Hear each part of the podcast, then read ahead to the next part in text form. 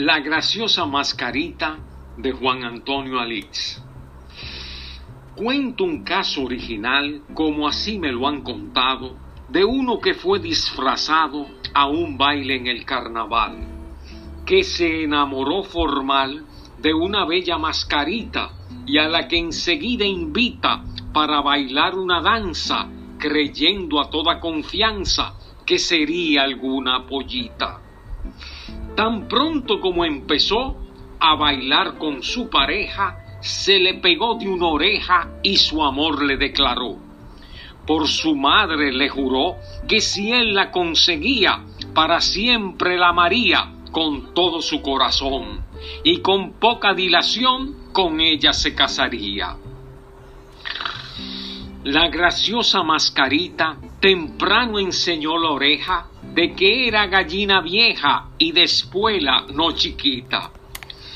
Porque sin decirle quita, ni déjame el alma quieta, amparada en la careta que es la ruina del pudor, le correspondió su amor con fidelidad completa.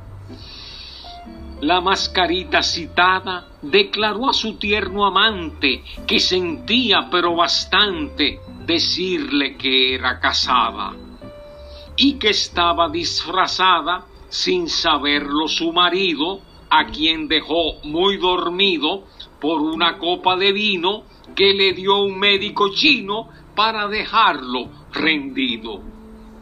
Los amantes continuaron bailando lo más contentos y con miles juramentos mutuo amor se profesaron y con disimulo entraron a una cámara secreta y con polvo de violeta que había en un tocador se empolvaron lo mejor sin quitarse la careta.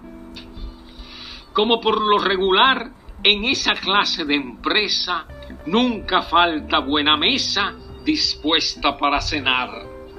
Allí fueron a parar aquellos enamorados pero cuando ya sentados a la mesa que se vieron y ambos se reconocieron, han caído desmayados.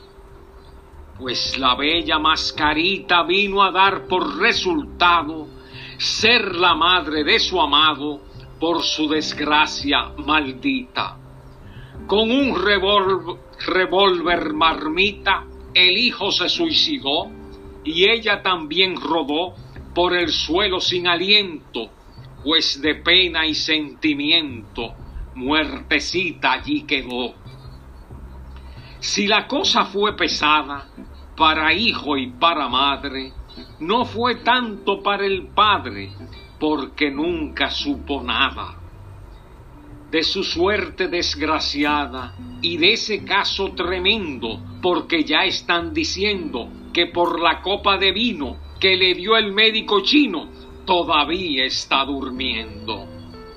Santiago, 12 de febrero de 1907.